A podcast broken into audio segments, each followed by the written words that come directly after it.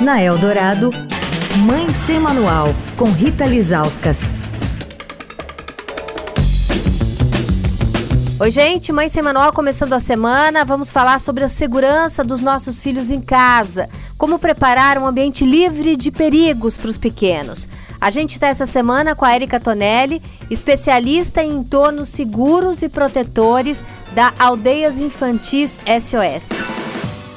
Érica, é, a preparação da casa tem que começar assim que a gente descobre que um bebê vai chegar? Eu acho, Rita, que é importante a gente falar que quando vai chegar um bebê, não é só o pai, a mãe, a casa que vai receber o bebê que tem que se preparar. A família toda tem que se preparar. A gente tem ainda essa cultura que somos sobreviventes, né? Ah, eu passei por isso e estou aqui. A gente tem que passar para uma cultura da prevenção de acidentes, do cuidado de qualidade com as nossas crianças, né? Então, acho que esse é o primeiro ponto. E essa preparação do espaço não depende de condição financeira. Por exemplo, eu não tenho dinheiro para comprar aquela tampa de tomada. Eu posso colocar um esparadrapo, eu posso colocar uma fita isolante. Isso vai fazer com que a criança não coloque nada dentro da tomada. Móveis com quina, vamos tentar evitar que a criança tenha acesso.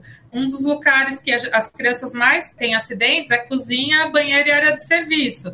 Então, a gente pode tentar evitar com que a criança tenha esse acesso fácil eu não consigo travar as gavetas, então eu vou subir as facas, né? Vou colocar num lugar que a criança não vai ter acesso.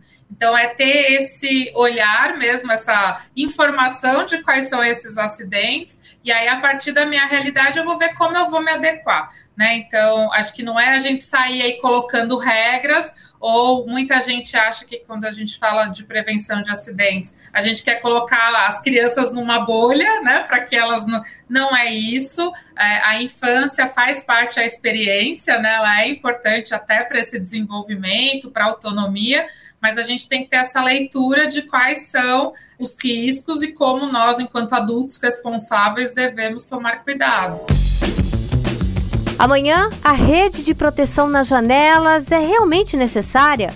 Quer falar com a coluna? Escreve para mãe sem manual, arroba estadão.com. Rita Lisauskas para a Rádio Eldorado, a rádio dos melhores ouvintes.